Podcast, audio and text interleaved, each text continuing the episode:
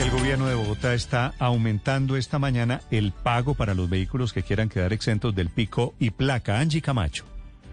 Así es, Néstor, buenos días. Se trata de una resolución precisamente que incrementa los valores para quienes quieran transitar en medio de la restricción. Así las cosas, por ejemplo, pagar un solo día pasa de 51 mil pesos a cerca de 54 mil 606 pesos. También quien quieran transitar durante un mes pagan 436 mil 436 mil pesos. estamos hablando de valores mínimos. Y para quien quiera transitar durante seis meses, el valor mínimo será de 2 millones 182 mil pesos. Recordemos que entre más alta gama sea un carro más lujoso o incluso contamine más, podría llegar a pagar un precio, de hasta 3 millones 600 mil pesos en Bogotá.